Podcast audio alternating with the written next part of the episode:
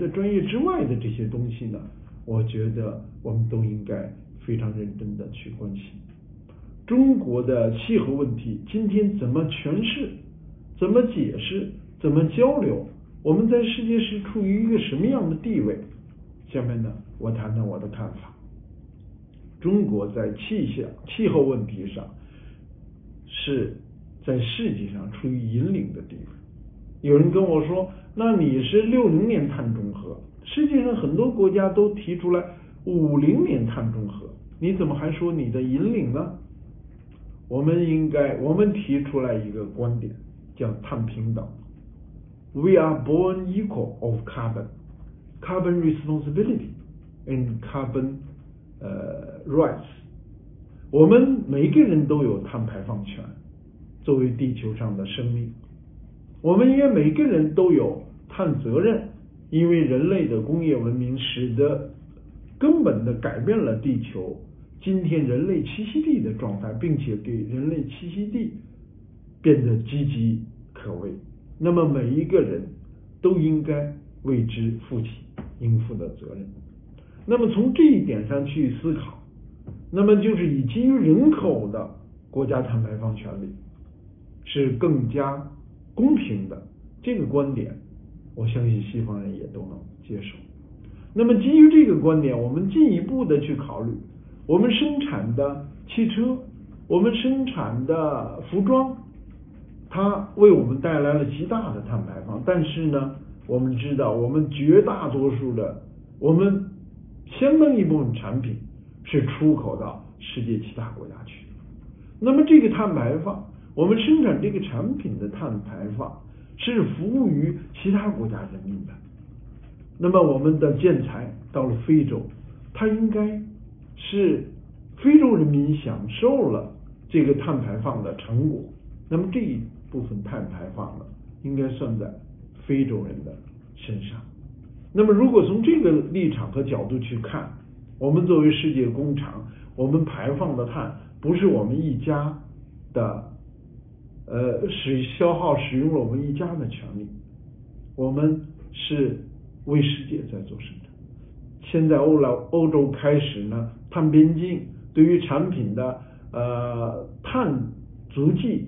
进行管控，这是一个大方向，我是觉得是积极的支持的。但是呢，这将促进未来流通的一个根本的转变，产品将不光由你的呃高效、你的成本低来决定你的市场，还有你的碳排放共同来影响到你的市场消费行为。这将是生态文明时代的根本的变迁。交易的原则的根本变迁，我们应该接受这一点，我们应该理解这一点。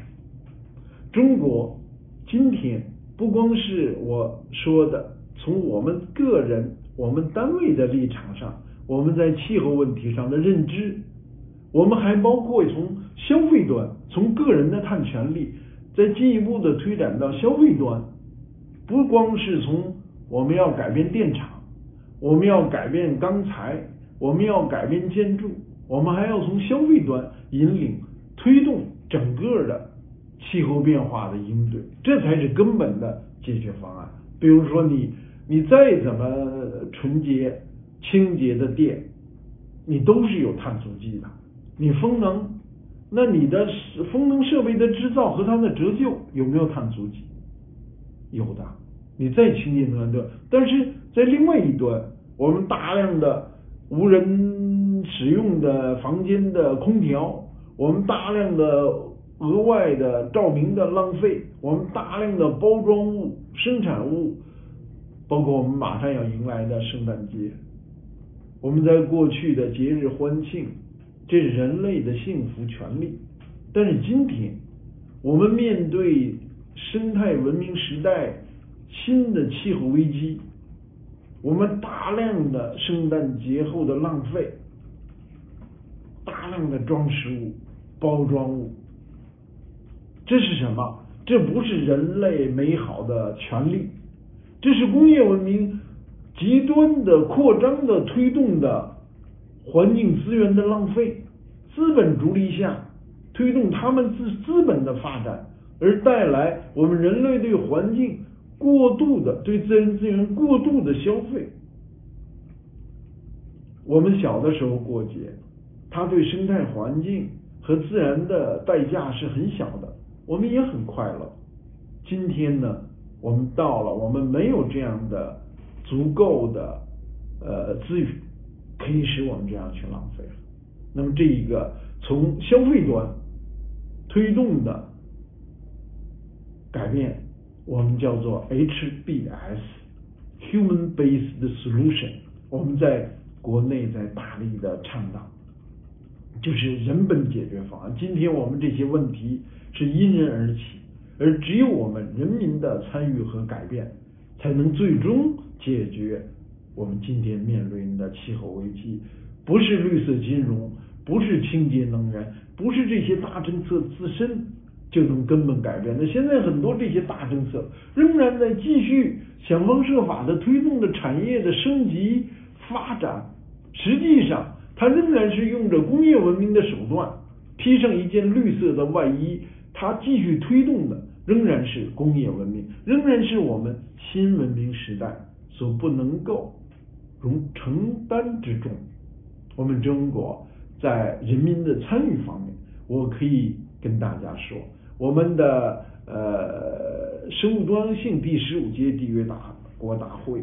我们中文平台的直播有四十五万人访问，我们的文章、我们的视频，在短短的一个月有数以亿计的访问。今天中国的人民的参与，今天中国的 collectivism，我们制度的集体的行动和一致的行动力，在面对这个巨大的危机时刻。发挥了它的特殊的作用。我相信呢，在减碳、在应对气候危机的明天，我们会系列的、不断的做出我们的贡献。在英的中国学生学者，你们面临着巨大的机遇、学习的机